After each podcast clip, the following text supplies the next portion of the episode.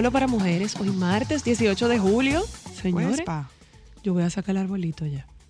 ¿Ya? En lo que yo me limpio el ojo, estamos en diciembre. Y estamos hablando de cima sabor, y pastel en hoja, y cerdito en caja china. Y en, No, y a mí háblame de pastel en hoja y ponche. Para mí Navidad es pastel en hoja y ponche. Bueno, en el caso tuyo, ponche, está bien. Pero Yo no ya soy fanática casi, del arroz navideño. Casi, casi estamos poniendo el arbolito de Navidad, los bombillitos. Esto va a millón. Ay, sí, señores. Yo sigo creyendo en la teoría de que eh, eh, el día tiene segundos menos, porque aquí yo siento que es como que más corto. A millón. Yo voy a leer esta noticia. Tenemos que hablar saber- un día de teorías conspirativas. Eso sería un programa Tú chulo. hiciste con la teoría conspirativa. Señores, ¿tú sabes la de gente que son seguidoras de teorías conspirativas? Ahora dicen que las... Un grupo de falta de oficio. Tú sabes que ahora hay una... Los terraplanistas, tú sabes que existen, ¿verdad? Entonces ahora la Tierra no es redonda. Espérate, Amber, ¿cuáles son Y los terraplanistas? Vamos a ver. Lo que entienden que la Tierra es plana, es un plato, literalmente, y que eso explica mejor el, el- el tema del calentamiento global. Ajá. Ajá. Hay muchas teorías conspirativas. Mi amor, tan bonito Deberíamos que, hacer un programa que de eso, tú ¿verdad? tener un jardín y dedicarte a sembrar mata en vez de estar Bueno, hay gente que usa su cerebro para ver cosas donde no hay. No, no, pero que lo usen para hacer para hacer otras cosas. Y hay gente que persigue fenómenos extraños, como que en Los Ángeles hubo, en Los Ángeles hubo un gigante y que quien vio el gigante y lo, y lo grabó lo mataron. Ay, sí, hay muchas cosas. Esas son cosas que yo veo cuando tengo sueño. Oh, ah, ok, eso te ayuda a dormir mejor. Ah, cosas como sin sentido, pero no, sí. me, doy, me doy cuenta. Ya yo te dije, para O- Disney hay muchas teorías conspirativas. No, no, no, no, no, no. Muchas. No me interesa. Tú sígueme mandando. Pero los cosas de terraplanistas, está interesante No, eso. no, me- no, no, eso no está interesante. Yo creo que la gente tiene que buscar oficio. Insisto, el 2023 y otros años anteriores le han hecho mucho daño a la gente en su cabeza y su comportamiento. Eh, por mala paga, Mm. le niegan su diploma de graduación por deber 15 dólares. el millonario costo de 15 dólares. Hay gente muy rullí en Bueno, esta vida. Yo le un prestara los costo, es 15 verdad, dólares. Son 15 dólares, pero por eso usted agarra la llama y O se los regala. se lo puede regalar o hacer un, hasta un GoFundMe por 15 dólares. Bueno, pues un joven logró cumplir sus sueños de graduarse de la secundaria, pero se llevó tremenda sorpresa cuando fue a recibir su diploma de graduación. La chica, identificada como Ellie McCormick, estaba en medio de su ceremonia. Cuando fue su turno, le entregaron una notificación en un papel rosado que decía que no le entregarían su diploma por deber 15 dólares, unos 800 pesos dominicanos, de una laptop de la escuela que dañó los cuales no paga desde el primer año. Ah, bueno, empezaron por ahí. Entonces sí está bien que le hayan quitado el diploma porque ella alteró el inmueble físico de la escuela. Pero por 15 Ellie, dólares. que estudiaba en Nebraska, Estados Unidos, estaba muy emocionada, pero todo cambió cuando abrió el papel donde su escuela le informó que para recibir el cartón primero tendría que cancelar el costo de la reparación. Su diploma ha sido retirado hasta que haya pagado la tarifa de reparación de su computadora portátil. Por favor, vea la cantidad a continuación, decía una parte del documento. Las chicas atractivas obtienen diplomas rosa de todos modos. Se lee en la leyenda del video que acumula más de 700 mil vistas en TikTok, pero esto no la deprimió, todo lo contrario, pues eso no evitó verla cantando ni bailando. Pero linda, si tú no pagas tus 15 dólares, no entras a la universidad, porque no diploma, no estudiamos. Eso es así. 15 dólares. Eso, sí, 15 O sea, en serio, dólares. 15 dólares. Ay, esta está muy buena también. Atención, varones. Mujer descubre infidelidad gracias a la fotografía que un restaurante publicó en Facebook. ¿Cómo así? Cuéntame más. El que nada debe, nada teme. Y si usted anda en la calle haciendo lo que no debe, Usted debe temer. usted debe temer. Una y vez más en este país que un patio, ¿eh? Las redes sociales hacen de las suyas. En esta ocasión, un hombre quien fue exhibido por la página de Facebook de un restaurante al publicar una fotografía donde aparece con su amante, la situación llegó a tal grado que tuvo que pedir que eliminaran el post porque su esposa estuvo a punto de divorciarse de él. Fue un establecimiento ubicado en un estado de México el que evidenció que un hombre estaba engañando a su esposa después de que en una de las fotografías que compartieron se muestra el sujeto acompañado de la tercera en discordia. Y es que al parecer, cuando el hombre posó para la postal, nunca se imaginó que sería subida en las redes sociales. ¿Cómo que usted nos imaginó que le ¿Y iban a para subir en te las redes tomaste sociales? la Más o menos foto, para que usted creía que le iban a tomar la fotografía. Y fue del restaurante que te van a poner en una mesa. Recuerda la visita de fulano. Yo no entiendo, a lo mejor él creía que estaba en un crucero. O tú eres tan famoso, amiguis, que de tú eso que crees- te toman la foto y te la imprimen de souvenir mínimo. O sea, ¿para qué te tomaste la foto en un principio? Yo hubiese llamado. ¿Tú hubiese llamado? ¿Cómo así? ¡Claro! ¿Cómo así, Ámbar? Espérate, organízate. ¿Que tú hubieras llamado qué? A su cerebro. Ajá, ¿qué tú le hubieras dicho? Organízate, hermano, no sea tan bruto. Porque que, o sea, hay niveles y hay niveles. O sea, te toman una foto en el 2023 en un restaurante y más o menos que tú crees que va a salir el postre con tu cara pintada. Wow. ¿Para qué te toman? O sea, que, que va a salir con la cara pintada. ¿para qué te toman la foto, amiguis? ¿Para qué te la Y tomaste? no te la tomaste tú, ni le dijiste el celular tuyo o del incumbente de, mira, tómame esta foto. O sea, te la tomó el restaurante. Más o menos que tú entiendes que el restaurante va a hacer con tu foto. No va a ser un postre contigo, ni eres famoso para ponerte en una esquina donde nos visitaron esta gente famosa. Wow. O, o puede ser que tengan la esquina del cuernudo. Entonces, Ajá. si hay una esquina del cuernudo, entonces se justifica tu foto. De todas formas, la macaste por bruto. Hay de un señor que su señora esposa descubrió que le estaba haciendo infiel, le pegó los cachitos porque él andaba con la tercera en cuestión, se tomó una foto en el restaurante y él nunca pensó que le iban a subir a las redes sociales del restaurante. Entonces, más o menos que él pensaba que iban a hacer con la foto un postre. Entonces, señores, la gente tiene que acotejarse el cerebro. Oh, Porque wow. ya yo di varias opciones. Iban a hacer un postre con tu cara. Tú ibas a salir en la esquina de los famosos o en la esquina de los cuernudos. Para cualquiera de las anteriores, tuvo mal que te tomara la foto. Y tuvo aún más peor que pegar a Tú cuerno. sabes que me gustaría oír una teoría conspirativa con relación a eso, de esa que tú ves. A ver qué Que se un universo paralelo que no era él que estaba ahí. Ajá. Posiblemente. Sí, porque hay teorías de un universo paralelo, por si tú no lo Amar, más o sabías. menos cuánta teoría tuve. Más o menos. Ay, Para yo yo de todo el conocimiento nunca está de Ya más. supimos del gigante que mataron en Los En- Ángeles ajá, y, y que hubo uno en Perú también, ajá. También hubo un gigante en Perú. Ya sabemos entonces que Tarzán y las mujeres de Frozen son familia. Ajá. Y entonces, ¿cuál más? Ah, que Nemo es producto de la mente del papá. O Y sea que que, todo lo que han visto buscando Nemo a su somos esquizofrénicos. Entonces Rapunzel es prima de Frozen y de Tarzán también. Ajá. ¿Y qué más? No sé, pero hay muchas cosas, muchas teorías. Y que cada princesa de Disney representa una enfermedad mental. Eso lo creería más fácil. que la sirenita es, ¿cómo que se llama, señora Luna? La que roba. La que, Mitoma- cleptómana no, cleptómana. o acumuladora. Pues yo creo que más acumuladora que Y cleptómana. que en la verdad. bella durmiente es narcoléptica o no sé qué. Pero por ahí es que va la cosa. Tenemos que hacer un programa de teorías conspirativas, estaría divertido. Ah, pues nada más duerme. Pero ella, señores, no, ella no nada más duerme, ella duerme en un momento de la película. Y lo de Nemo también tiene sentido. si no, porque entonces tú eres esquizofrénica porque tú lo viste a él. No, pues yo estoy viendo la imaginación de su papá. ¿Qué tú opinas Bueno. sobre el señor que nunca pensó que iban a subir su foto de la infidelidad en las redes sociales? No sea infiel. Y si es infiel, no se exponga. Más o menos, es que él nunca pensó que iban a publicar la foto. Entonces, ¿para qué más o menos para qué tú crees que te tomaron la foto? Y lo otro puede ser, no me importa que me tomen la foto, porque eso puede traerme un lío si yo le digo a ella que no, que no me tomen una foto. Porque nosotros O él quería que lo descubrieran No, también, puede ser. podemos- pues nosotros podemos hacer cualquier historia en ese sentido. Una de las historias que pudiéramos hacer, ¿tú sabes cuál es? Que él no le dijo a esa persona que él era casado. Y si no le dijo a esa persona que él era casado, ¿cómo él justificaba negarse a tomarse una foto? O puede ser que simplemente se le, se le desacostó el cerebro también, que no lo pensó. No, no necesariamente. No, a lo mejor él pensó que él era tan, tan, tan bacano que lo podían publicar y su pareja no se iba a enterar. No, pero también, o sea, tú puedes especular cualquier cantidad de cosas a ese respecto. Eh, el tema de las redes sociales, el tema de las redes sociales, señores, está generando, está generando mucho tema, perdonando la redundancia, ¿eh?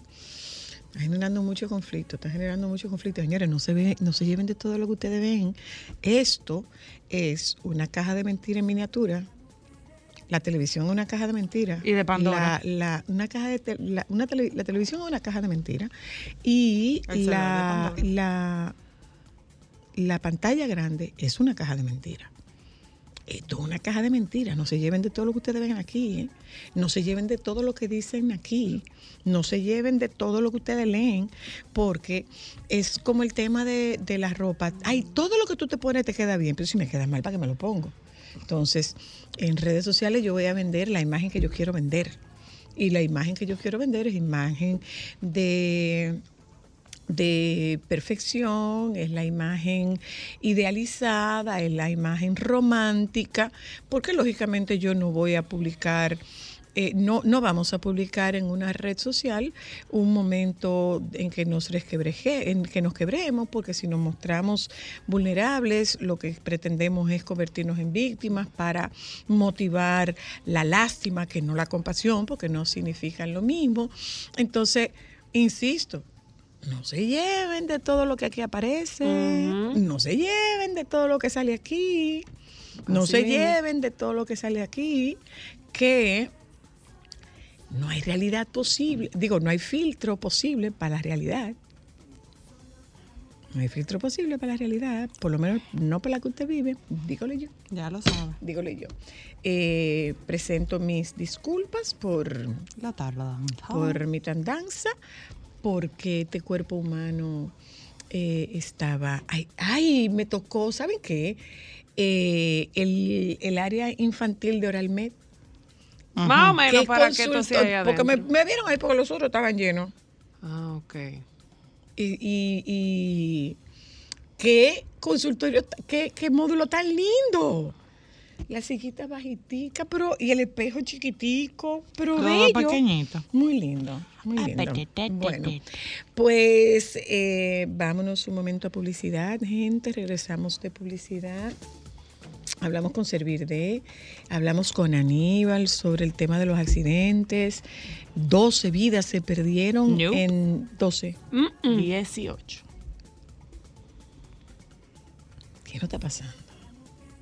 Los vehículos no están en buenas condiciones. Eh, es O el- los es- conductores no están en buena eh, condición. los vehículos, los conductores, el pavimento, El eh, peatón. o sea, es todo, todo, todo, todo el mundo. Pero bueno, ¿usted sabe de accidentes? No. Usted tampoco. Hay algo que yo aprendí. tampoco. No, entonces vamos a preguntarle al que sabe. Pero hay algo que yo te puedo Un decir. ¿Qué aprendió accidentólogo. Y que dice accidente RD. ¿Qué dice accidente? real? Si lo puedes evitar, no es un accidente. Por supuesto que no. Y hay muchas cosas que Aníbal te puede decir son imprudencia. No, pero es que por supuesto los accidentes no se evitan. Hay muchas cosas que son Los accidentes no se evitan. Medio pe hay uno que me parece que sí, lo, lo de la familia que trató de, de evadir a una señora y lamentablemente murió la- el peatón y murieron los padres, solamente sobrevivió el niño. En ese caso sí me da muchísima pena porque fue un accidente tratando Hija, de la, eso. la vida de pérdidas, la, la pérdida de vidas humanas siempre, Siempre va a ser penoso, lamentable. claro. Siempre va a ser lamentable la pérdida de vidas humanas. Definitivamente. Pero algo así. vamos a tener que hacer porque está Eh, preocupante la situación. Claro, pero, pero vuelvo a preguntarle. Más que esa frase que usted copió de accidente ¿Qué RD? ¿Usuario? Más que esa frase que usted copió de accidente ¿usted sabe de accidente? No. Entonces vamos a hablar con el que sabe. Claro. Dígole yo. Hmm. Vámonos, gente. Señora, aquí deben brindarle algo a uno. Agua. Pues yo te puse un A mango. ahí. mango. Ah, bueno. ¿Y el agua y el café? Ay, tú que no te lo estabas traemos. aquí. Aníbal, ¿tú tienes el, el número de cuánto llevamos por año? ¿Cómo fue? Va, ok. Yo vi café, ¿tú tú sabes qué? un rato. Mira, mira, estoy invitando a una chica que tenía, lo tuvo que cerrar. Se llamaba el sitio, un Café sitio chulísimo Colado. que se llamaba Café Recién Colado. Café Recién Colado estaba en Los Prados y tenía café de media, café de manga, ¿eh? y un café recién molidito. ¿Te acuerdas qué fue lo que comimos ahí? Un, un, un bizcocho de auyama buenísimo y un pan de guineo buenísimo. Entonces, como ella tuvo que cerrar porque no podía con los gastos operativos, ella está haciendo estos postres que ella hacía para su café recién colado, ella los está haciendo por demanda a petición, a domicilio, y usted lo contrata eh, 48 horas antes. Buenísimo. Nosotros tuvimos a la chica de café recién colado aquí, ¿tú sabes cuándo? En pandemia. Cuando nosotros comenzamos a abrir, ellas vinieron en Ay, pandemia. ella hace sal- Y- una salsita de cilantro y la rica que el invité, producer la la invité, la invité a que a que venga con nosotros para que para que nos cuente, comparta con nosotros sus contactos, señores. Yo les doy recomendación. Ese pan de guineo de esa muchacha es una cosa, o como se dice ahora, el banana bread. El banana bread es exquisito. Búsquenla, búsquenla, eh, búsquenla en, en- en Twitter y en Instagram. Y usted tiene la garantía y la seguridad de consumir un producto bueno, de verdad. La estamos invitando. Si nos trae alguna muestra que no tiene que traerla, se la vamos a pagar para que lo sepan. Sí, no diga que sí, comienza a hacer. Vamos a hacer. Dale, saque el serrucho. Saca el serrucho. Saca el serrucho. La maché por la moché. No, pero se lo vamos a pagar. Ella no lo va a traer, pero se lo tenemos que pagar. Se lo tenemos que pagar. Se lo tenemos que pagar. Bueno, vámonos, gente, que hoy es martes. Ni te, cases, ni te embarques, ni de tu familia te apartes. Mira, si te quiere casar, cásate. Preferiblemente cásate para que ellas dos tengan trabajo. Ya volvemos.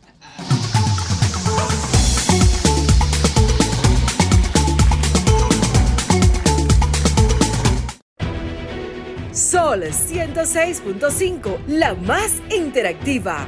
Una emisora RCC Miria. Oye, ¿cómo están tus complejos? Pero yo no tengo complejos. Precisamente, a eso me refería. Toma el complejo B de laboratorios Orbis en jarabe o pastillas, con vitaminas B1, B6 y B12. La mejor forma de fortalecer tu organismo y estar siempre en forma. ¿Y tú que pensabas que laboratorios Orbis era solo agua? Consulte su médico. Ofertas insuperables para que compres más por menos todo el mes. Wala, huevos grandes, 30 en 1 por solo 188 pesos. Aceite La Joya, 64 onzas, 270 pesos. Arroz Pimco Selecto, 10 libras por solo 315 pesos y mucho más. Compruebe el ahorro en tu factura y en cada visita. Válido hasta el 2 de agosto. Sirena. Más ahorro, más emociones.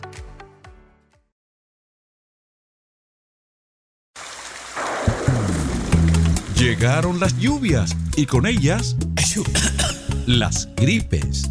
Atácala de inmediato con el dúo sanador de laboratorios Orbis, Mucoflex, un efectivo antigripal sin azúcar y cetadina forte. Excelente jarabe para la tos y alergias. Para salir de la gripe en un... Pídelo en tu farmacia favorita. ¿Y tú que pensabas que laboratorios Orbis era solo agua? Consulte su médico. Tus desayunos, para la picadera, para el almuerzo, para cenar. Ay, señores. Ustedes me van a decir a mí que en algún momento de la vida ustedes no se levantan en la madrugada con hambre. Agarre un rollito de jamón y cómase un rollito de jamón con un rollito de queso y punto. Ahora, que sea sosúa. eh, que sea sosúa. Siempre con sabor auténtico. Jamones, quesos o salamis en cualquiera de sus presentaciones. Sabor para gente auténtica. Sosúa. Alimenta tu lado auténtico. Déjame cambiar tus días y llenarlos de alegría. Solo para mujeres.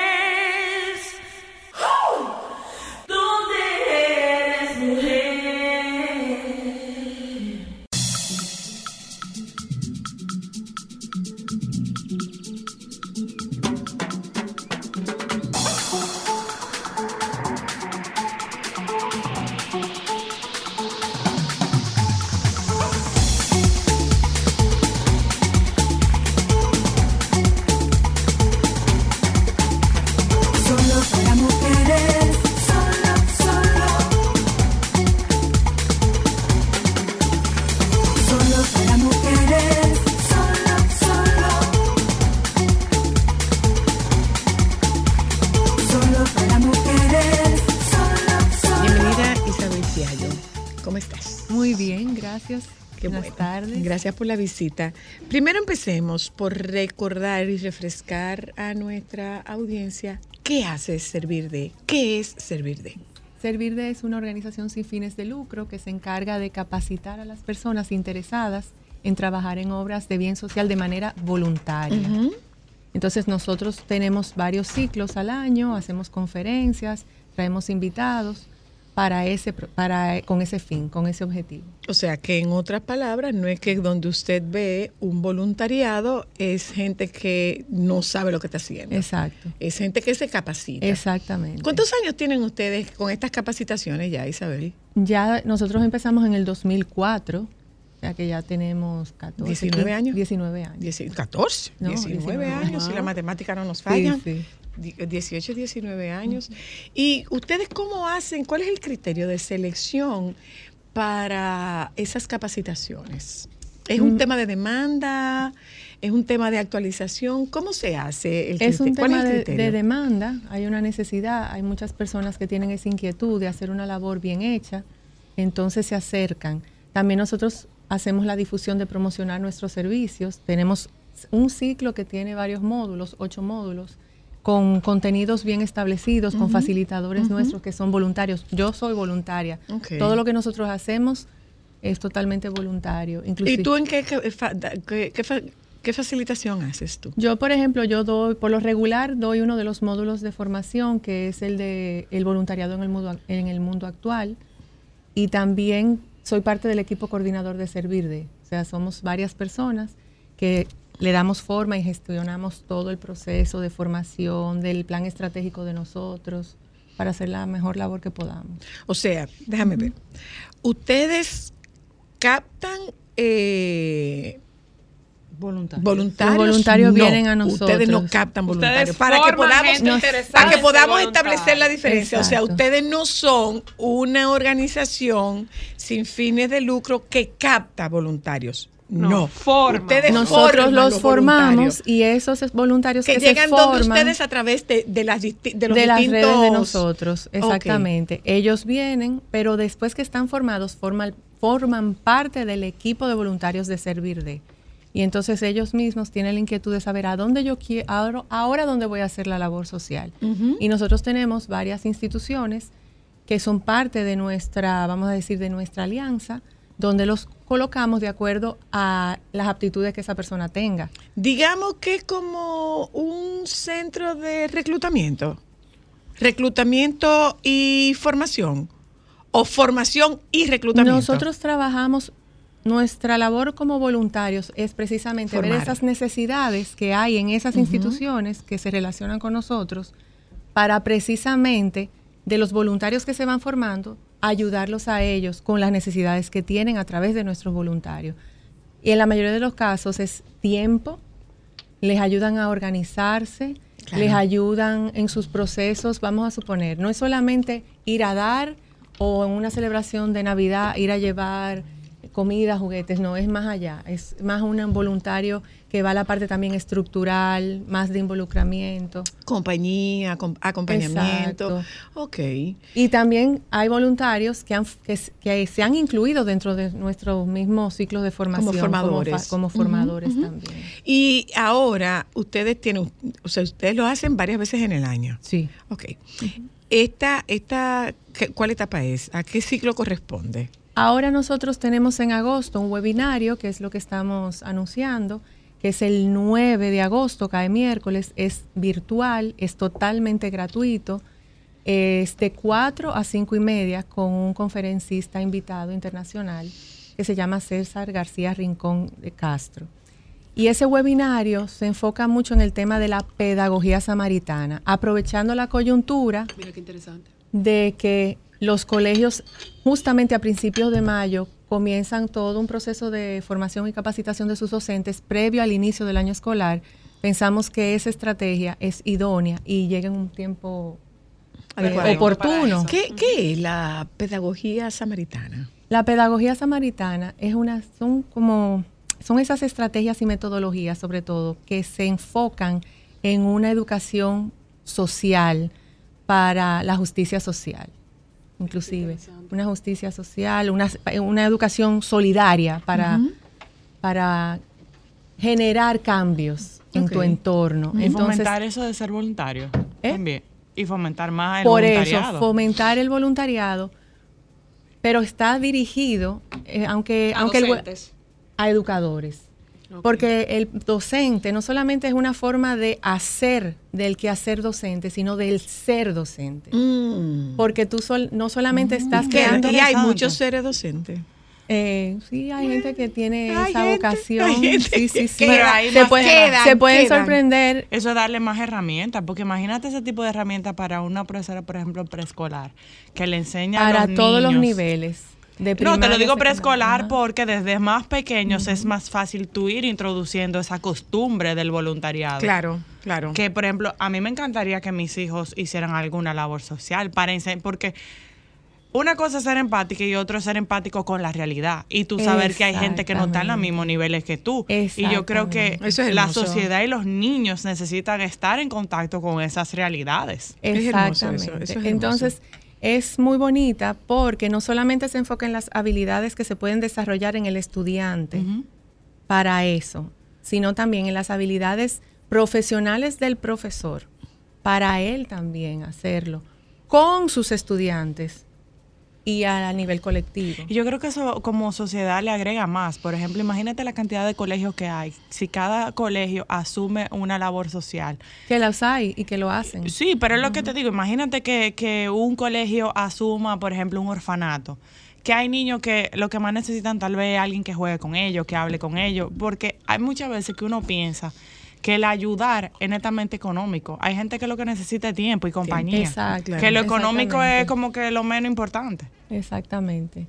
Entonces, a través de esa pedagogía hay como seis dimensiones y entonces él va a mostrar esas seis dimensiones, cómo la trabaja con el estudiante, porque también dependiendo del sector de donde tú desempeñes la labor, hay más necesidades, hay necesidades en todos los sectores, pero tú tienes un estudiante con necesidades, tanto en el sector privado como en el público. y son necesidades diferentes. Hay cosas en común, porque vamos a suponer, si, si hablamos de la secundaria, son adolescentes, pero dependiendo del contexto, hay ciertos factores de riesgo que son más pronunciados Claro. en un área que en otra. Por supuesto. Entonces, cuando tú aprendes a ver a tu estudiante con esos ojos, vamos a hablar, son seis dimensiones. La primera es ver, pero tú tienes que ver con una mirada diferente.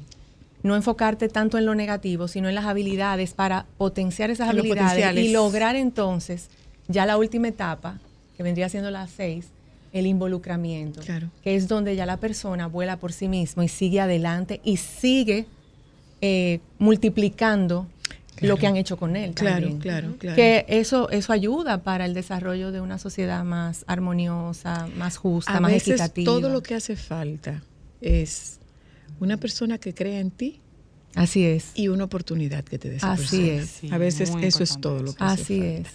Isabel, eh, es un webinario. Sí. 9 de eh, agosto. 9 de agosto. Exacto. Gratuito. ¿Cómo se pueden inscribir las personas? Perfecto. Nosotros tenemos una cuenta de Instagram que es arroba servirde, terminado, terminado en D de dado. Y ahí en el, hay un link que te lleva a un formulario de inscripción digital.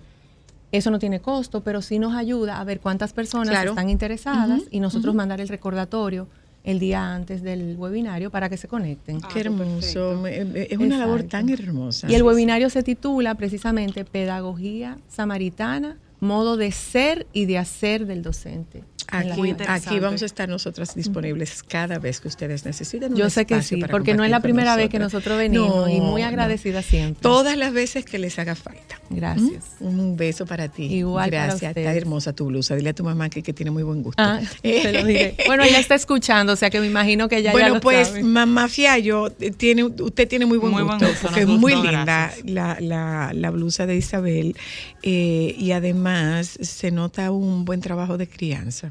O sea que tómese, tómese su mérito, mamá Fiallo. ¿eh? Gracias. Gracias a ustedes. Vamos un momentito a publicidad. Regresamos de publicidad. Aníbal Germosén, nosotros vamos a hablar de qué es lo que está pasando. ¿Qué es lo que está pasando? Tú sabes que ahora mismo, cuando veníamos, hace un ratito, cuando veníamos de, de, de, de camino, o sea, es que no cabe un lápiz, no cabe un lápiz horizontal y viene un motorista en vía contraria. Y yo, no, mi amor, pues yo me voy a parar. Cruza y yo cruzaré cuando tú consideres oportuno que se pueda cruzar porque tú tienes menos que perder que yo. en el sentido de que lo único que tú tienes que perder es la vida y parece que no te importa mucho. A mí sí me importa Hola. la mía. Ya volvemos. Solo para mujeres,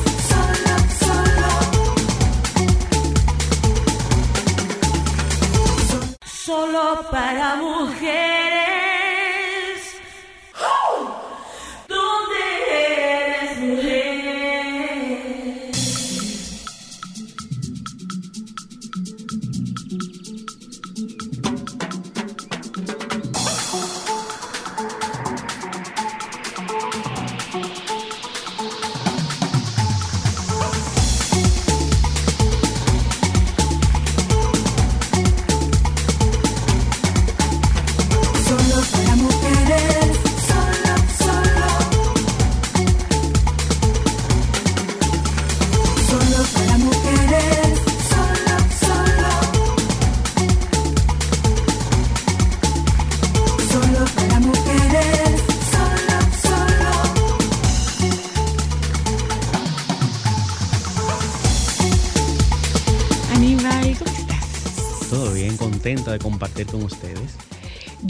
Ti no te gustaba venir aquí. Como que siempre quiero quedarme. Es verdad. Yo entendía que era como que te No. absorbían El lo- hombre de lo- los- los, del- de la los B, no sé qué cosa. Los vehículos. Los BTV, los BTV. No, pa- Paul se pone celoso cuando yo hablo de quedarme con Zoila. Paul no me, no me permite. Es celoso con usted. Paul, A propósito, odio, a propósito, una si llegó pregunta. eso, seco. ¿Cómo habrá llegado mojado. Paul Llegó ayer? O mojado. No, yo creo que él dejó, no, él de- yo creo que él dejó el motor aquí. Sí, se fue ay, con él. se fue con, con Pablo. Con Pablo, sí, Sí, porque- porque, él andaba porque- en el motor. Yo, Ámbar y yo le dijimos que lo único Bueno, bueno iba a llegar bañado a su casa. Que Era que iba a llegar de lavandería. Que dicho sea de Le iba a paso. faltar la plancha Que dicho sea de paso, le tenemos que buscar un parqueo al motor de Paul. ¿Por qué? Porque cuando Paul prende ese motor, ahí abajo. Aquí se oye. No, aquí se oye. una no. Y doña tú que estás ahí abajo. Cuando él lo prendió un día, yo por poco me reguindo de un abanico. Y allá abajo Bueno, no hay abanico. a- en la Y semana pasada no hubo una señora que ya estaba desmontando Fue una algo muchacha- y ella brincó del sótano al piso 3 del susto por el motor. Un Eso hoy me pasó. Él prendió yo llegando. y Y el sustazo el sustazo. Mira, No, y es que nosotros- prende con esa emoción ese motor. Vamos, vamos a conversar, Aníbal, sobre la violencia que hay en calles, carreteras. O sea, ¿qué es lo que nos está pasando? Mira, es un tema muy interesante porque la cantidad de, de videos que nos llegan por la página de situaciones de tránsito, de, de- personas peleando por cosas insignificantes como lo de un rayoncito. Yo sé que hay gente que, que es el momento, la impotencia, pero es, de todo que se ve y no discrimina. Mujeres con, con mujeres, hombres que también abusan de cuando se dan cuenta que una mujer y, y pelean más, hombre con hombre también. Y es increíble, sobre todo que es por algo insignificante. O sea, a veces ni se llegan, ni se llegan a tocar. Es un tema como de ego, que tú no vas a cruzar, yo cruzo primero. Empieza la discusión. Y como es midiendo fuerza, el que sea más guapo es el que va a tirar primero y al final termina siempre en violencia y no gana nadie porque terminó entonces peleando físicamente y con el vehículo también de alguna forma averiado. Aníbal, en el caso de un video que tú subiste, creo que fue hace dos semanas, que se hizo extremadamente viral, de violencia en una carretera. No, fue la semana pasada. Fue El de la jipeta roja con el Fue la semana vehículo pasada, blanco. fue la semana semana pas- pasada. ¿Pasada o hace dos semanas? Sí, que persiguió y chocó otro vehículo. Y, y el vehículo chocó. Creo que era una sí, sí. onda. Iba, no, no, no, es que iba en el carril de la izquierda a baja velocidad. Fue Ah, ese sí, caso. ok, sí, ese fue el de la Joaquín Balaguer. Ese nosotros tuvimos la oportunidad de, de comunicarnos con los familiares. Él dice, la versión del- de la víctima es que él iba muy al paso, el conductor de atrás le empezó a tocar bocina. Esta es la versión de la víctima. Él dice que él no sabía que era él y que la otra persona entendió que se lo estaba haciendo de maldad, que de maldad no lo dejaba pasar, no se movía del carril. Y por eso él lo Y persiguió. por eso él decidió sacarlo de la vía. Ahí iba una señora, con la madre de, de- había una señora y, y- y un joven. Lo sacó de la vía, lo, se viró el vehículo. No hubo víctimas que lamentar, pero sí fue algo bien fuerte porque el vehículo se salió de la vía y se viró. Y todo porque el- la persona entendía que el de adelante a propósito no lo dejaba cruzar.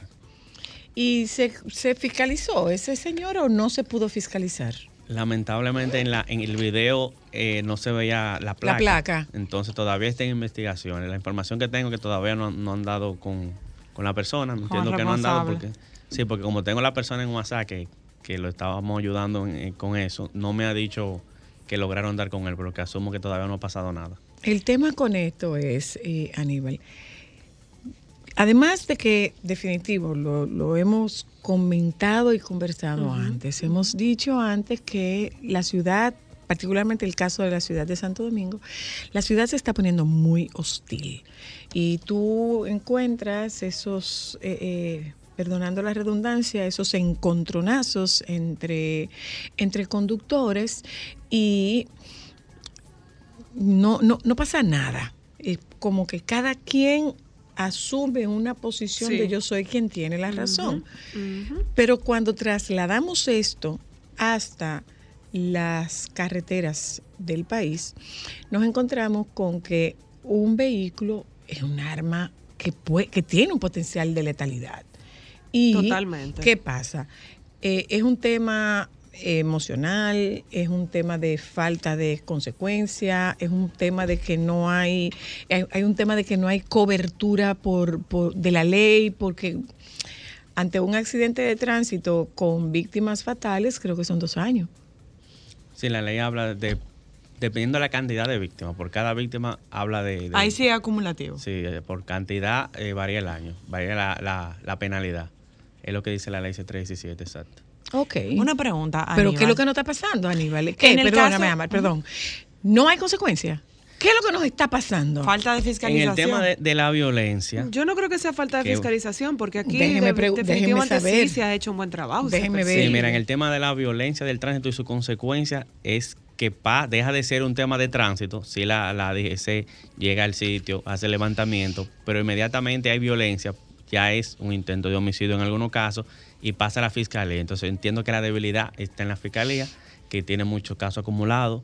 Yo tengo muchos malos recuerdos de personas que han perdido un familiar en accidentes de tránsito que van a la justicia y pasan años y no pasa nada. Personas que tienen recursos y personas que no tienen recursos. O sea, que no se trata de que están discriminando a alguien que no tiene no es ni si tú tienes o no tienes, todos son iguales. Son- todos han pasado por la, por la misma pena de que en la, en la fiscalía, en la justicia, se da mucha vuelta, se devuelve el caso y al final queda como que fue un accidente y si fue un accidente lo liberan.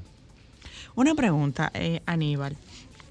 Porque yo me imagino la cantidad de cosas que a ti te llegan versus lo que, lo que ustedes publican, que me imagino debe ser inferior. Y me ha llamado mucho la atención porque duramos un tiempo viendo la cantidad de violencia que estaban ejerciendo el tema de los deliveries y los motoristas. Yo sé que la DGC se le ha hecho imposible tener que lidiar con los motoristas porque a veces son muchos versus ellos que son pocos y no tienen la misma velocidad. Pero ¿cómo uno se maneja de que tú roces a un motorista tal vez sin darte cuenta porque no lo viste? Y de la nada tú ves que ellos encuentran blog, encuentran varilla y ellos están como dispuestos a la mala a romper a quien sea. ¿Qué es lo que uno tiene que hacer? Mire, yo creo que la única solución para evitar ese tipo de situaciones es... Quedarte en su casa. eh, no, el- sería una, es Esa una sería una muy opción, buena. Pero también está el manejo preventivo y es que tú manejes no solo cuidándote a ti, sino incluso Cuidándote cuidando a los de otros. ellos. Tú ves el motorista, tú tratas de, de dejar que se vaya adelante, o sea, tú te cuidas al punto de que conduces previendo lo que te pueda pasar a ti y al otro. Es la única solución que le podemos encontrar en lo que se resuelve el caso, porque es algo En lo tú que se resuelve el caso. en lo que se resuelve el caso de que una Ay, qué persona optimista. Ay, sí, Sí, sí, amigo. usted sabe eso es porque digo que en lo que se Déjame resuelve ver, el caso. deja- eh, por favor, perméame tu optimismo Mira, ahora se con está relación al tema hablando- tránsito. Sí, mira, del se- sistema de puntos. no, también, también, pero el de la cámara, por ¿Y ejemplo. cuánta gente anda aquí Sin sin, licencia? licencia? Pero por algo debemos empezar. Los Pero primero te voy a decir lo de No, la fiscalización de por acuerdo. cámara. Uno debe empezar por algún Fiscalización lado. por cámara. Fiscalización por cámara o fotomulta en el momento que eso está bien avanzado, en el momento que eso Ah, se sí. ejecute. Sí, eso también, de hecho, sí, es posible que No, este no, no, es que no tengo la información. No estoy siendo, no estoy, No no, es estoy siendo cínica, no es estoy siendo sarcástica. No, no, no, no, Ah, no estoy siendo sarcástica. No estoy siendo sarcástica. O sea, nosotros estamos en el tema de, de fiscalización de- por cámara. de- sí, de Ok. hecho, en el, en el Distrito Nacional. Eso nos va a ayudar mucho, ¿eh? Sí, hay un- la, la red nueva de semáforo inteligente, va a traer incor- incorporado cámaras, está trabajando en el centro de control de tráfico, que desde allá se va a monitorear el tránsito vía cámara. ¿Dónde Entonces, nosotros sí, tenemos un centro de control de En la tránsito? 27 de febrero. Tenemos Sí, uno. tenemos uno y va a ser de los más modernos de la. ¿Dónde va a Eh, oye, quiero que quede Esto que claro, ser grande. quiero que quede claro que yo no estoy siendo sarcástica, es que no hay información de eso y otra vez que volvemos, con Hugo con más frecuencia. otra vez estamos volviendo a lo mismo. ¿A dónde estamos volviendo?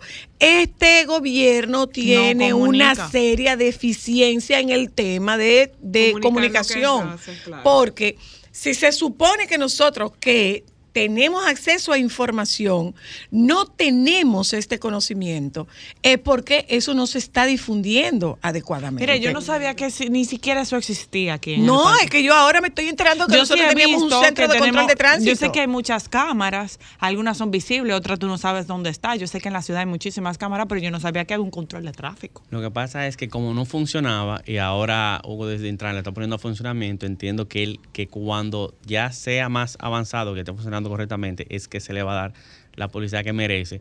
Pero sí te cuento que desde allá Hugo se va a Marino, deja saber que tú estás haciendo, que, se está haciendo eso. No, él no va a venir para acá. Tú Claro lo sabes que sí. no. No, él no manda. Él manda a Dari, a Dari Terrero. Él manda a Dari Terrero. Él no viene. Déjame contestar esta llamada. Él no viene. Él manda a Dari Terrero. Hola, bueno. Hola, Aníbal. Zoila. Ey, Dari. Te habla el hijo de una, hermano de una, esposo de una y padre de dos. a ver. Mira, mi amor, ahora mismo yo no acabo de batear un motorista porque me llevé de usted y manejé a la defensiva. Pero ese hijo de su mamacita de agarró a meterse por el túnel por abajo. Se me metió adelante como alma que llevó el demonio para meterse por el túnel. Ese Ya es el lo problema de lo sabe. que ellos están haciendo. Ya lo sabe. Pero ¿qué pasa? Que del otro lado no lo está esperando nadie. Pero, que- pero yo me pregunto, ¿y qué? Que ellos vienen con el ADN de no tenerle temor a Dios ni a la consecuencia, porque ellos no se dan cuenta no que lo que es el chasis de ese vehículo es su cuerpo. Sí, Lo que pasa es que, mira, así? antes, antes, eh, en, en los pueblos, yo no sé aquí a nivel de la capital, pero antes en los pueblos, ¿tú sabes qué era lo que decían los peatones y los motoristas? Dame para que tú veas. Ah, que yo te den un vehículo para que yo, para que yo vea. Pero hay una asociación que tiene un lema muy controversial. Yo pensaba que era mentira. ¿De los Lo- motoristas? Sí, que dice eh, el que le da a uno es contra todo, algo así. O sea, literalmente, El que no le da a uno no da todo. ajá, que era si le daba a uno, le iban a caer entre todos. Ah, Pero él- Y no, no, no, no, no. Y, y se Y ha visto literalmente es así. situaciones. Déjame contestar. Hola, aló. Sí, buenas tardes. ¿Cómo Buenas están? tardes. Buenas. Eh, Zoila, eh, hay un solo problema en este país. No, Y es que... uno solo no. Ahí no, vais, no, no, amigo. eh, eh, hay mucho, hay mucho, pero en el caso de, de esas y esos nuevas... eh, Esas nuevas, señor, Amigo, se fue. Lo perdimos, ¿eh? Estamos aquí. Lo perdimos, lo perdimos. Decías, eh, eh, eh, Y ellos no averiguan. Literalmente, tú le das un motorista en la calle y te caen absolutamente todos. No, porque nunca, averiguar. nunca es culpa de ellos. buenas, víctimas. hola, Muy buenas tardes. buenas tardes. El lema es un golpe a uno, un golpe a todos. Ajá, sí. Así mismo es. Yo tuve una situación saliendo de mi casa en la autopista Sánchez, dirección a San Cristóbal, hace un tiempo ya. Se me trayó un motorista porque iba en la vía contraria que me tocaba a mí eh, para poder transitar. Pero el culpable Yo era tuve tú, que claro ir, que sí. sí, yo tuve que ir seis meses a firmar como que yo fui- era un delincuente. Tuve que pagar una indemnización porque lamentablemente fui yo que lo choqué. Sí. Gracias. Y Sí, no importa sí, que él iba en vía contraria. Aló, hola, No, no, no importa lo que él tuviera Hola. hola. ¿Cómo están? bien, gracias. Mira, la única solución que hay para tú evitar rozarte con un motorista cuando salga de tu casa Que no es arrodillarte y orar como por dos horas antes de tu salir. A ver si papá Dios mete la mano. Porque Yo mira, te diría que mejor no salga. Ay, manito, Ora y difícil. quédate en la casa. De Está difícil, verdad, de verdad. difícil. Es complicado. Aló, hola. Buenas, hola. Aló. Fierro, fierro, fierro. Buenas, buenas, buenas. República Dominicana.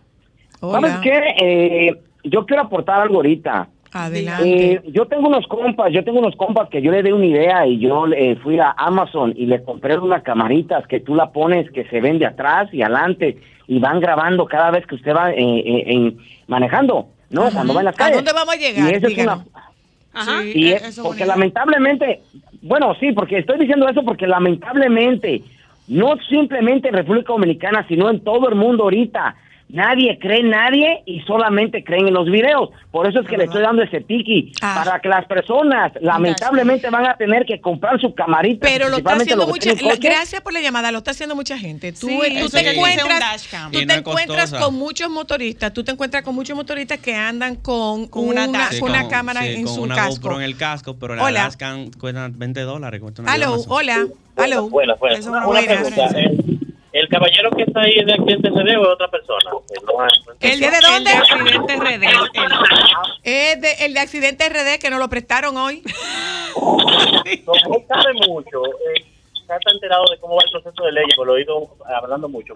Eh, ¿Es posible, por ejemplo, que en este ordenamiento que se esté haciendo se pueda de alguna manera no proteger tanto al motorista para que comiencen a pagar por sus imprudencias, ya sea que va a haber cámaras en las intersecciones, que se pueda demostrar con las cámaras privadas, o que sea muy evidente porque la MEL lo vea también, porque a veces uno tiene, ¿cómo se llama esto? Eh, el AME ve el, el- el choque y como quiera le da el favor al motorista en ese sentido. Es una que idea yo- que estoy diciendo. Gracias, gracias. Pero es que yo creo como que la ley lo protege. No, no, es el tema de, de eso ayuda mucho. La cámara ayuda con la evidencia. No es que la ley lo protege, es que tenemos una debilidad, pero yo tengo que volver y mencionar que sale del tránsito. Ya se llega a lo que es, A eh, una demanda, sí, exacto, que ya es un tema judicial fuera de lo que es el tránsito. Pero mira, hay una situación y, y la verdad es que si estamos buscando el génesis de, esta, de, esta, de estos niveles de violencia, en muchos sentidos eh, eh, tiene una gran carga el tema de la frustración. Cuando tú vas, o sea, tú estás cumpliendo con todas las normas, tú estás cumpliendo con todas las reglas, tú tienes tu vehículo en orden, tú tienes tus papeles en regla. Y en un sitio donde dice no doble a la izquierda, tú encuentras un motorista que viene de Encacer carajo, te doble en U y el DGC Te ni para se ti, ni se el DGC ni se entera. Entonces, eh, hay algún nivel de favoritismo. Claro. ¿Por qué? Porque yo estoy cumpliendo con absolutamente todo. Yo estoy cumpliendo con todo. Si yo no me llevo un semáforo en rojo. De hecho, cuando yo voy a cruzar un semáforo, yo puedo tardar tres, cuatro segundos antes de cruzar. ¿Por qué? Porque va a aparecer un desaprensivo que se va a cruzar. Sí, es lo correcto.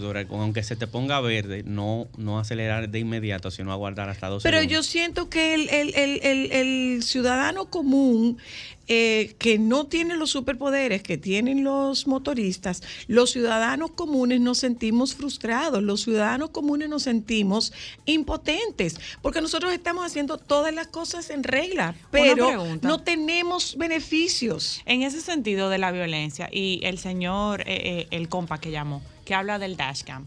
Ok, imagínate que yo soy el caso, por ejemplo, de una señora de un video que ustedes subieron en un elevado, que de la nada vino un motorista, le tiró un vidrio y le rompió un cristal. ¿Cómo yo debo pro- eh, eh, proceder? Tengo un dashcam, ok, tengo evidencia, voy a la casa. ¿Qué es un dashcam? Es la camarita que graba, que se pone en el carro, que puede ser Una hacia cámara para el vehículo. Eh, Ah, así pero digan así que se llama así, un La cámara dashcam. para el, para el vehículo. Eh, yo no me quiero parar, yo no quiero caer ante esa eh, provocación.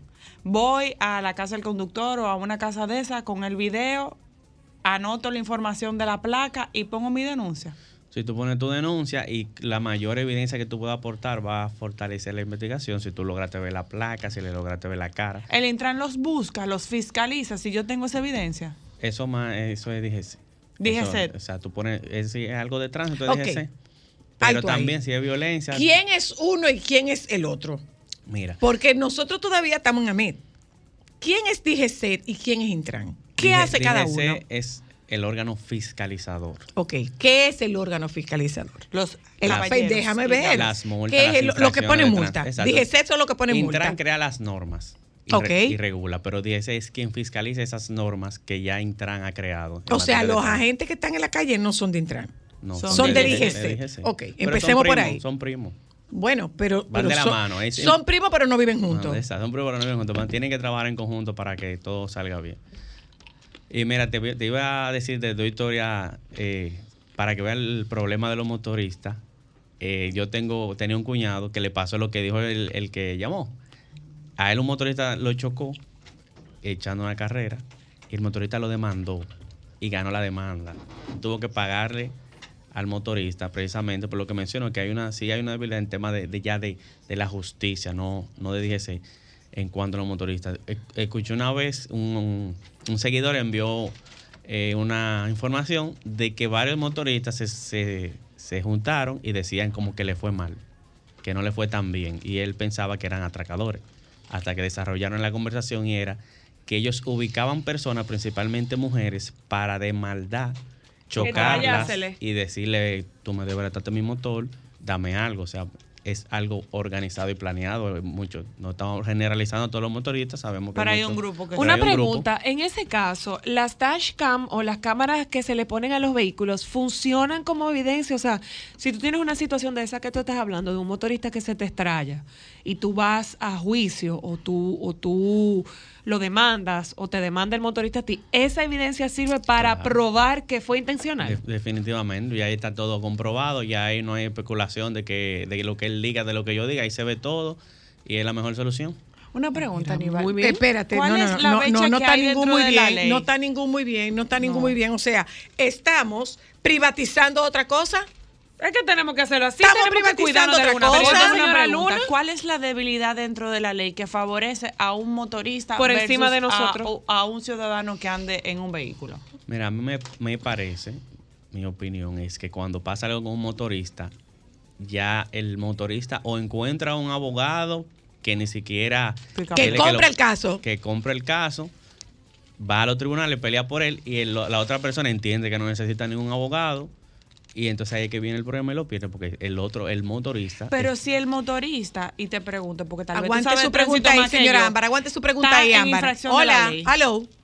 Es que los motoristas nunca son Pero infringidores de la si ley. tú infringes la ley, Hola. automáticamente tú eres eh, culpable. Le escucho. Hola, ¿cómo estás? Bien, gracias. Estoy escuchando tu programa y la verdad, eh, mire, hay un, hay un caso de que lo que, como están diciendo, lo AMET. Eh, Que no, que no son me eso no existen, son los DGC. Bueno, Ay, nos van a volver Va- vamos- no, no, no, no, no, no, no, por eso, por eso hice la salvedad para que diferenciemos. No son son Bueno, DGC. eh, lo acaba de decir hace 20 segundos, todavía no lo he procesado. Eh, por eso. No te Este, preocupes, que la pregunta yo la hago porque yo estaba desorganizada también, ¿eh? Yo Ok, oye, pero mi- Mira esto tan interesante. Yo, un, un motorizado me llevó, me desbarató el carro y, y cuando llegó la DGC, a mí, lo que sea, él me dice, mire, caballero, lamentablemente las motos no están diseñadas para quedar separadas como los vehículos. Y cuando ya la moto cae, cae el conductor y ya es víctima. ¿Escuché eso? Oh. Inter- interesante. Sí, sí. Entonces yo le dije, entonces hay que diseñar un sistema para que las motos se queden paradas. Eso es imposible. Entonces nosotros nunca... Pero te voy a hacer una pregunta, ok, no está diseñado para eso. Es bueno, claro, No, con un sistema yo- que... Espera, déjame oírlo. que Perdón, una perdón. No, y, y escuché esto. Bueno, me llevaron para, para la MED y estuve ya detenido y todo eso. Gracias a Dios, tú sabes que este es un país que se mueve, ¿verdad? Con, eh, Con influencia. Sí. Claro. eh, y entonces fueron y me auxiliaron, pero es que lo que me quería era hacer un mal. Porque inclusive, el que se estrelló no tenía ni casco, ni licencia, en la moto no tenía papeles, nada de eso. Como a los 10 minutos apareció el dueño y, dijo que él venía manejando. Yo le digo, ¿cómo va a venir manejando? Si el que venía manejando se lo acaba de llevar un 911 porque se rompió la mano y que no sé qué más. Oye, y los AMED estaban en eso, estaban en esa jugada, porque lamentablemente ellos ven en dónde hay más posibilidad de sacar dinero, no realmente cumplir su lo que tienen que hacer. En algunos casos, usted tiene toda la razón, pero tú sabes que un motorista te pasa y te cepilla el carro y ni te mira. Pero rózalo tú con una puerta. Rózale le Rózalo tú con una puerta. Aló. Aló, bueno. Bueno. Eh, mire, le habla uno que trabaja los accidentes de tránsito. Dígame a ver, ¿cómo usted lo trabaja? Don Tránsito. Déjeme ver, ¿cómo qué usted lo trabaja? Bueno, eh, uno tiene clientes, ve quién tiene la razón. Ah, usted es abogado. ¿Usted es abogado? Soy abogado, Ok, sí. usted es abogado que- trabaja con, con accidentes de tránsito. Sí, con accidentes de tránsito. Hay algo que le quiero aclarar. Por favor. Porque lo han repetido varias veces. La situación que pasa con los motoristas y que dicen, bueno, no tiene casco, licencia, no tiene nada. Lo que pasa es que la justicia no ve a la, a la hora de, de juzgar, no ve eso, sino lo que ve es quién tuvo la culpa del accidente. Y quien pueda probar que el otro fue culpable va a ganar la causa. Entonces, mire qué es lo que pasa. Todo eso que usted dice es una multa, pero por no tener casco no fue que provocó el accidente. Es una imprudencia. Los accidentes de tránsito ocurren por una inadvertencia o una imprudencia de una persona. Ahora, déjeme Entonces, hacerle, tri- disculpe, le, le agradezco, le agradezco su llamada. Déjeme hacerle una pregunta. Los temas de accidentes de tránsito, ¿usted eh, es abogado de Sí. motoristas o de o de conductores, No, de tengo, automovilistas? eh, vamos a decir que yo soy abogado que demandan. Los otros son abogados de la compañía de seguro que tiene abogados buenos, cada quien especializado en su área y, y- y cada quien defiende su, su área muy, pero muy, pero muy bien. Sí, sí, no, lo que pasa, lo que sí. pasa es que no sé desde dónde usted está haciendo la, desde dónde usted está haciendo la, la desde dónde usted está haciendo el planteamiento. Usted está haciendo el planteamiento como abogado de un motorista o como abogado de un, de un Yo soy abogado de las víctimas. Las víctimas pueden ser tanto motores como como carros, porque yo tengo muchos muchos accidentes que patana. Ahora mismo yo estaba presentando una acusación ayer que una patana que se atravesó eh, chocó un carro y, y se mataron dos personas. Entonces el problema no solamente porque los accidentes de tránsito, es verdad que la mayoría son motoristas, pero la, la gran mayoría, mi- mire cuál es el las, problema fatali- en este las país. fatalidades ocurren Las con los fatalidades. otros vehículos. Ajá. No, en, en- no, en ambos lados. Mire, en esta semana hubo cinco muertos. Un atropello en Baní, donde murió la, la joven que atropellaron, que estaba embarazada, ahí van dos, y murieron tres que iban en el vehículo.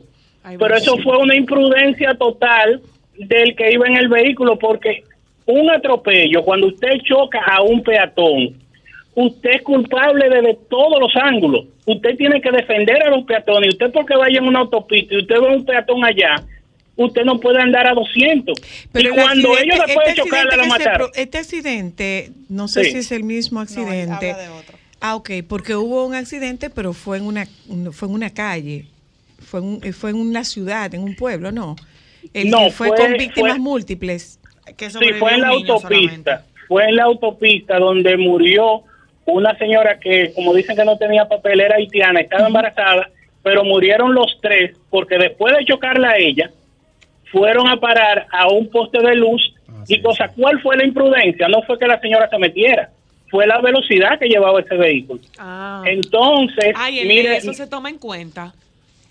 sí, exacto, lo que se toma en cuenta, porque... Sí, perdón, eh, dime, dime Aníbal. Sí, pero ok, yo entiendo todo lo que usted ha planteado, pero cuando nosotros hablamos de culpabilidad es porque de- definitivamente el motorista fue el culpable y aún así sale ileso Si de... está en vía contraria y A yo ver, lo déjame pero él está No, no, no, no, no, mire, si está, en vía, si está en vía contraria y demuestra en el tribunal que está en vía contraria, eh, lo van a descargar. El, el abogado que coja un caso así estaría perdiendo su tiempo y él lo sabe. Por eso, un, yo, por lo menos yo, yo selecciono los casos en que el motorista o la víctima tenga la razón, porque yo no puedo ir a un tribunal a perder. Entonces tú tienes que analizar, usted tiene que analizar el, el expediente y entonces en ese sentido aceptarlo. En lo, en lo que hay una cosa, hay cosas que a lo mejor ocurrían antes que ya no ocurren ahora. Mire, lo que es lo, lo diagnóstico médico son muy rigurosos y ya un motorista que le dé con una mano a, a un carro de que para buscarse dinero lo puede buscar siempre y cuando no vaya a la MEI, que la persona tome terror porque ningún eh, doctor que se respete en estos tiempos le hace un diagnóstico eh, faltando a la verdad. Esa es mi experiencia diaria. Ah, mire, eso No, es muy eso- bueno. Eso- bueno, qué eso, bueno óyeme, saberlo. Eso es un colador. Y si usted va a la casa del automovilista o del conductor, eh, mucho más protegida está. Ahí en la casa del automovilista o del conductor, el único problema es que hay es que si us- que ellos no salen a buscar las víctimas de los de los accidentes. Es decir, usted va y declara, mire, yo eh, atropellé a, a Juan Pérez en la Avenida Ecológica y a él lo llevaron al Darío Contreras ellos como policía y como casa del conductor deben salir a buscar a ese señor para para para completar el expediente, pero si los familiares no van y no tienen la placa de usted, ese expediente se quedó en el aire. No lo salen, es cierto. Mucho- Lo mucho que queda pasa es el que, aire, lo que, pasa es que que no son investigadores ni fiscales. No, hay, hay fiscales, hay, Hay hay y la fiscales ahí. tiene que y sí, claro, y la Sí. y ellos deberían de salir a buscar a la víctima, Claro. pero todavía una víctima y le dice, mire, yo vengo a averiguar si, porque no declaró por allá, eh, si alguien declaró que en la ecológica atropelló a alguien el sábado a las 10 de la mañana. Ellos te dicen, no, si usted no tiene la placa no le podemos dar información. Pero yo, si ya fueron, averigüe, investigue. O sea que hay un vacío ahí. Gracias, señor. Hay un vacío y óyeme, le puedo decir que uno de los tribunales en estos días llevaron más de 20 expedientes sin las otras declaraciones. Oh, entonces no hubo el accidente donde el carro está chocado. Se caen. Entonces, se la- caen. lo- sí, no, las víctimas se quedaron sin, sin un resarcimiento. Sin porque compensación. Si, la- si, si ellos no, eh, eh, sí. Y, y mira, que, ¿qué es lo que yo le aconsejo a la gente? Ahora mismo está lo que es el seguro de vehículo de motor de ley. Si todavía usted no quiere poner una cobertura con daños propios, que es la llamada seguro full, usted puede asegurarse bien con un seguro de ley, con una cobertura ampliada. ¿Qué cobertura te recomiendo? Dos millones, dos millones, cuatro millones. ¿Usted sabe cuánto cuesta eso?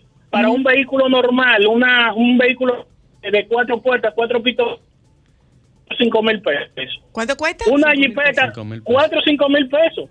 Y, está, y, y el que te cuesta 100 mil pesos te mil ochocientos pesos. Pero con ese seguro tú andas tranquilo, tú te puedes parar. Si tuviste el inconveniente, bueno, los primeros dos millones lo Pero, paga la compañía de pregunta, seguro. una pregunta, doctor, ¿eh? Dígame. Eso que usted menciona no es daño a tercero, eso esos dos millones para la otra persona, no para mí. No para ti. Porque eso es de ley, cuando es de ley es daño a tercero. No, mira, mira qué es lo que pasa. Daño propio es para que te cubran los daños tuyos. Ahora, hay una cobertura de que es para tú cubrir obligatoriamente con un seguro los daños que tú le causas a las otras personas. ¿Por qué? Porque la ley y la jurisprudencia saben que esto es arma mortal. Un vehículo es un arma mortal.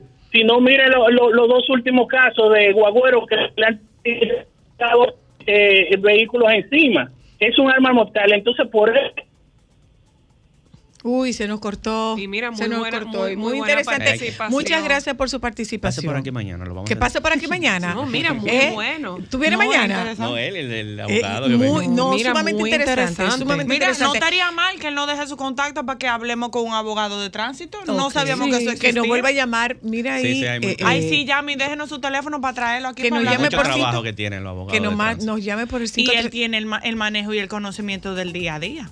Que nos llame por el 537-9337 Y y que nos deje su número. Sí, muy Vamos a un momento a publicidad porque Alejandro va a volver loco. Se le van a caer los bracitos. ¿Qué oyentes tenemos, eh? Wow. Hay que reconocer, mira, es la calidad de ese oyente. Muy Ámbar, bien. ¿y cuándo yo he dejado de reconocer la calidad de los oyentes? No, a pero mí, a mí lo que me sorprendió es que por el nombre del programa yo pensaba que más mujeres. No, ahora no escuchamos Ahora no oyen, no oyen. no Sigan ahí, mujeres calladitas. Ya volvemos.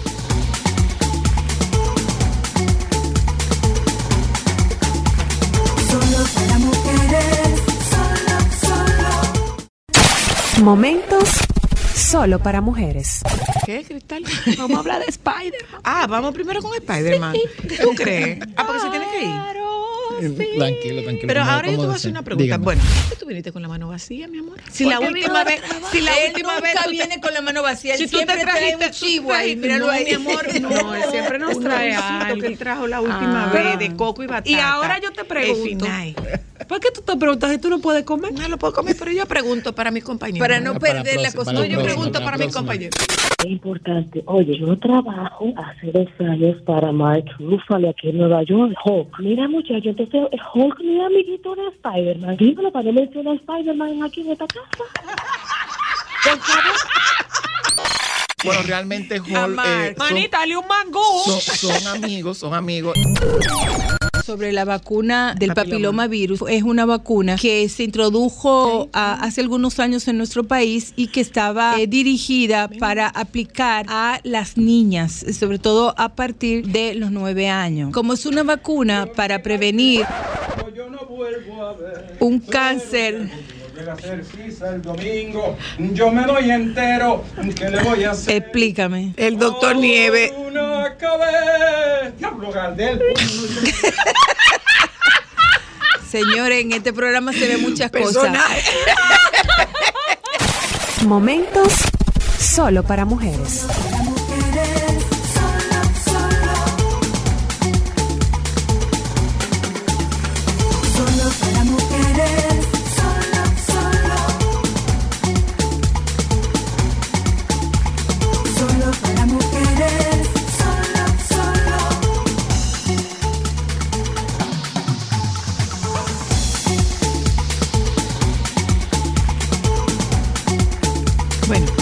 Eh, nosotros estamos llegando a la parte final de, de Solo para Mujeres y hoy estamos hablando de violencia en el tránsito.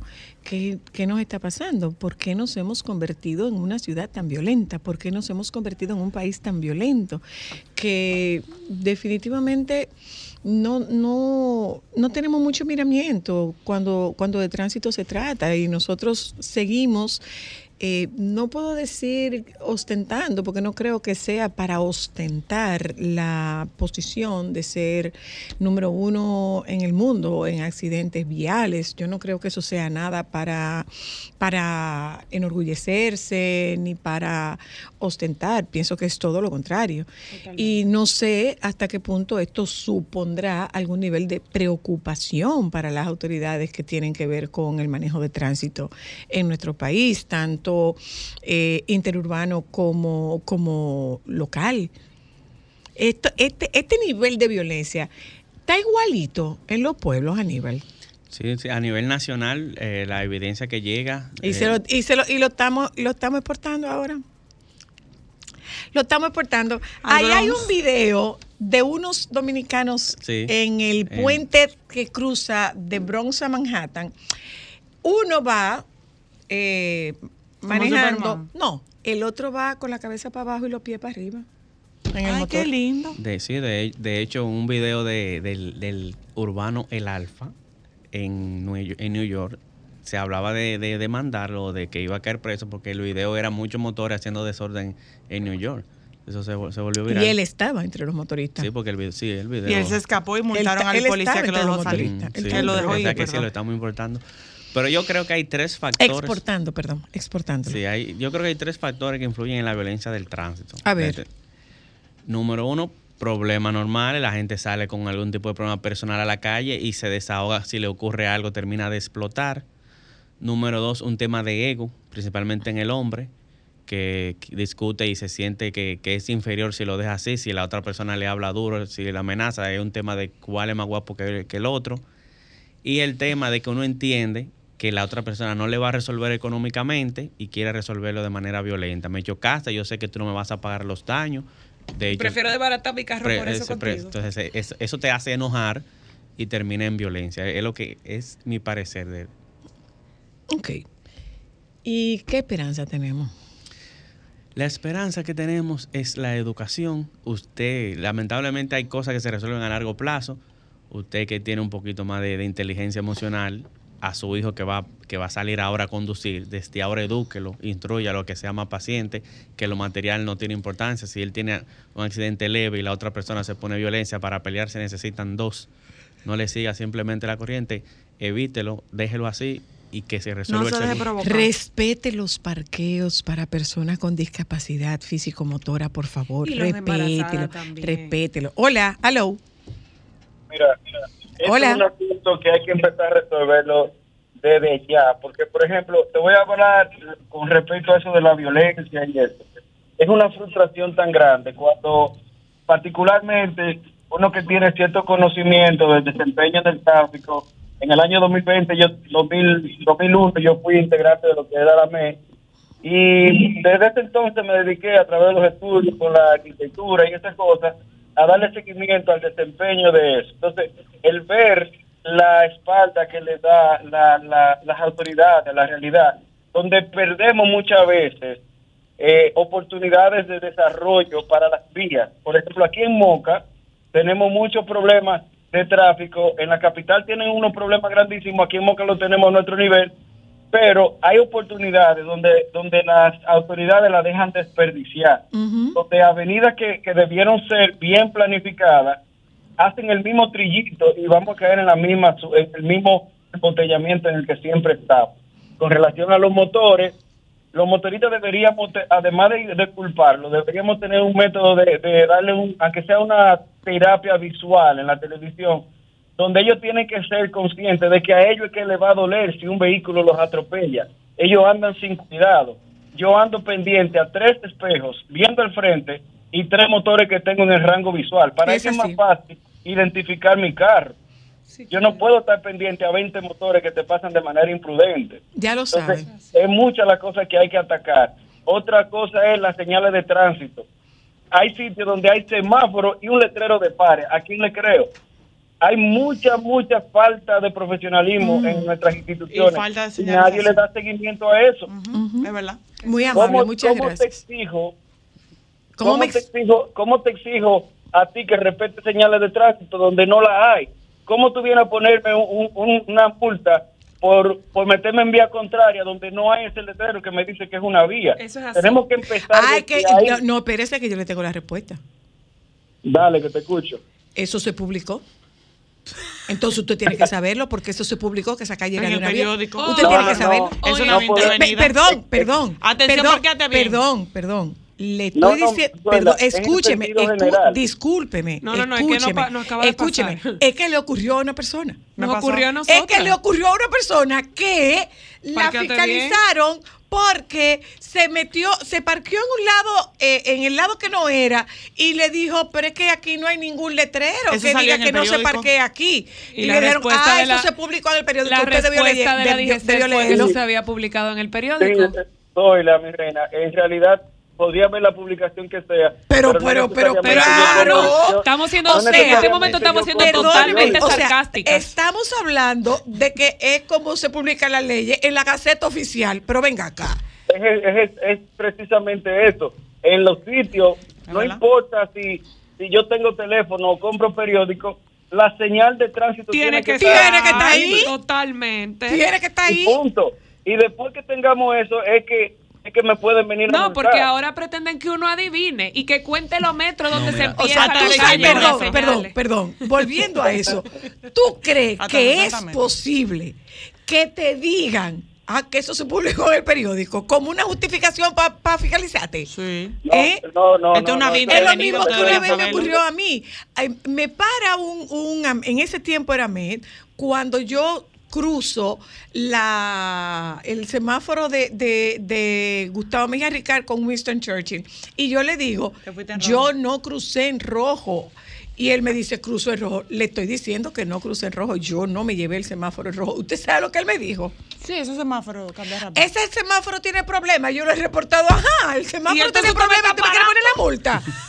No, pero en virtud de lo de la señalización, por lo menos puedo dar una buena noticia. Es que como yo tengo esos contactos que tienen que ver con, con el tránsito, actualmente hubo una licitación a nivel nacional de mucho dinero para señalizar a nivel nacional, tanto señales verticales, horizontales. y- Por y- Jesucristo. Lo que ¿Y pasa quién, es que quién eso- es responsable de eso? ¿Ayuntamiento o DGC? Eso es ¿O obra ambos? pública, obra pública. Obra pública. A nivel nacional, Sí. eh, la señalización, los ayuntamientos también, pero en tema de recursos, obra pública tiene mayor capacidad. Y por para- favor, que lo que vayan a señalizar, que no se borren.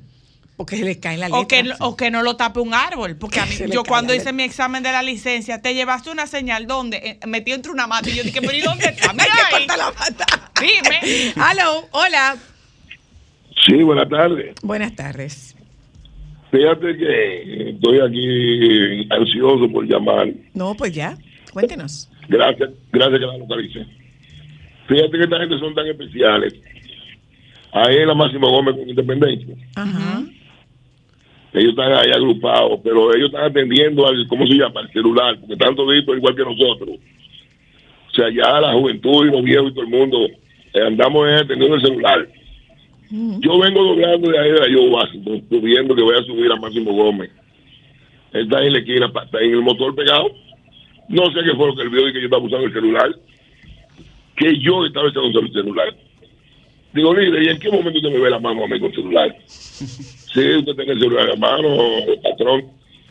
Parece aquí a la derecha, eh, parece bien aquí para que me dé los papeles. Digo, pero es relajando que usted está. No, usted es militar. Digo, no, yo no soy militar, pero ¿en qué momento usted me está mirando a mí con el celular en la mano? ¿Usted no lo tiene en la mano? Digo, no. Ah, pues váyase. Ah, hombre, lo que quería era hacerle coro. Él quería pagarla. Pero mira, a mí me pasó eso, y la- lo que tú mencionabas ahorita, y yo creo que eso está en mi top de cosas que más me hacen quillar del tránsito, que es cuando mi esposa está embarazada, llegar a un sitio y ver que una persona que no está embarazada Usa el parqueo. usa el parqueo. Gracias. Realmente, que tener que irte lejos con tu esposa embarazada, y cuando tú ves ese vehículo saliendo, que se desmonta un hombre de ahí. Con esa barriga. sí, bueno, está bien, sí, con una... Tenía 18 Abuso. meses de embarazo. Hola, aló.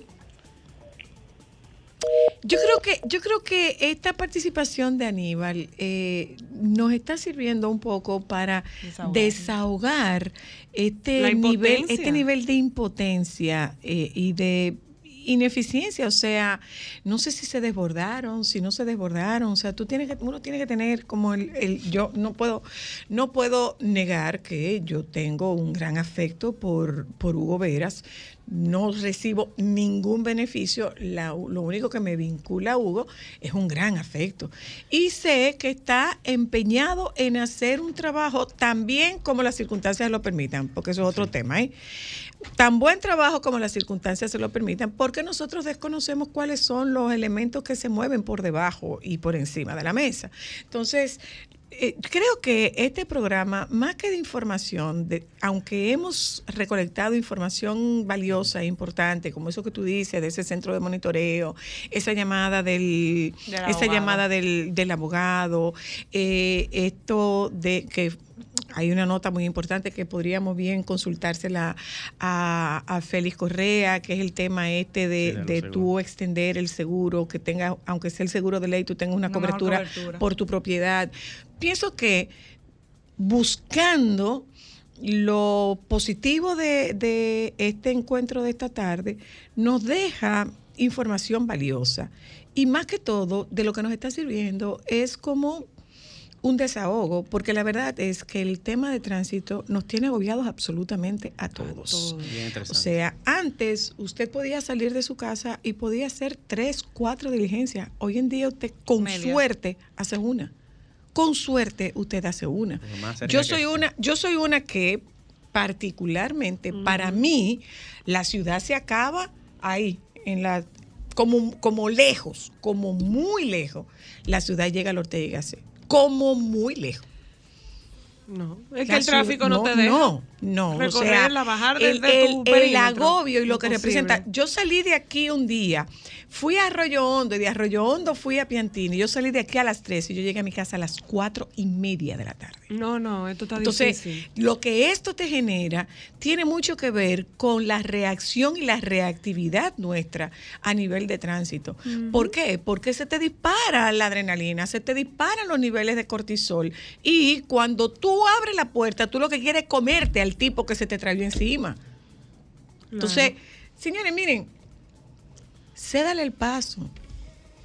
No va a pasar nada porque usted se detenga. Mira, ayer, por ejemplo, veníamos por la 27 de febrero y una un camioneta. individuo, una camioneta que en- iba a entrar a un auto detailing, Me trayó el carro arriba. o sea, pues. me cerró y yo, mira mi amor, pues mira, pasa, porque yo tengo gente que me importa. Y yo tengo una vida que me importa, pero además este vehículo me importa. Entonces, no hay ningún problema, señor.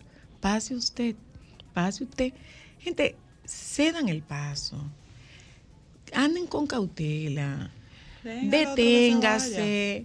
Usted no Eh, va a ser por mamacho. favor, por favor, el hecho de que usted toque bocina no significa que le vamos a volar por encima a los carros. O sea, yo vi el semáforo que cambió.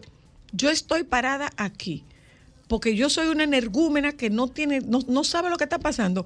No, lo que pasa es que yo estoy más cerca de la gente que está gestionando el tránsito y yo estoy viendo que hay un agente ahí, no me lo puedo llevar. No me lo puedo llevar. Entonces, nos va a tocar a nosotros porque desde el, desde el punto de vista de los eh, de los agentes y de las autoridades, nosotros estamos sueltos en banda, para que lo tengamos claro, ¿eh?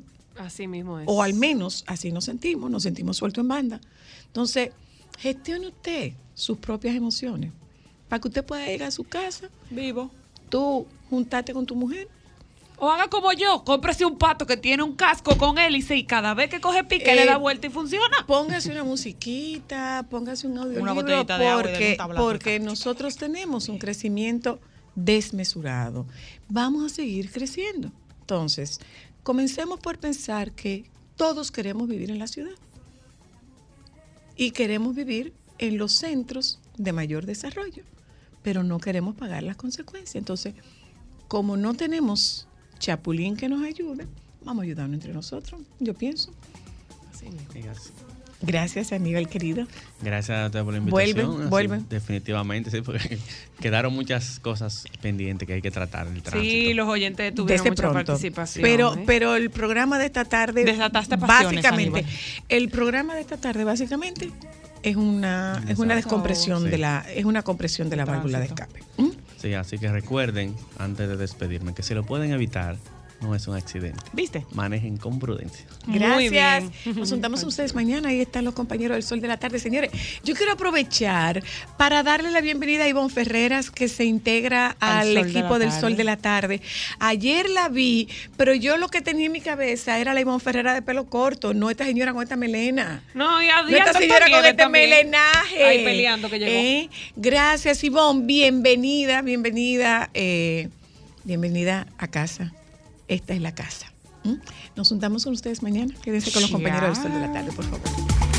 Solo para mujeres, solo, solo. Sol 106.5, la más interactiva. Una emisora RCC Miria.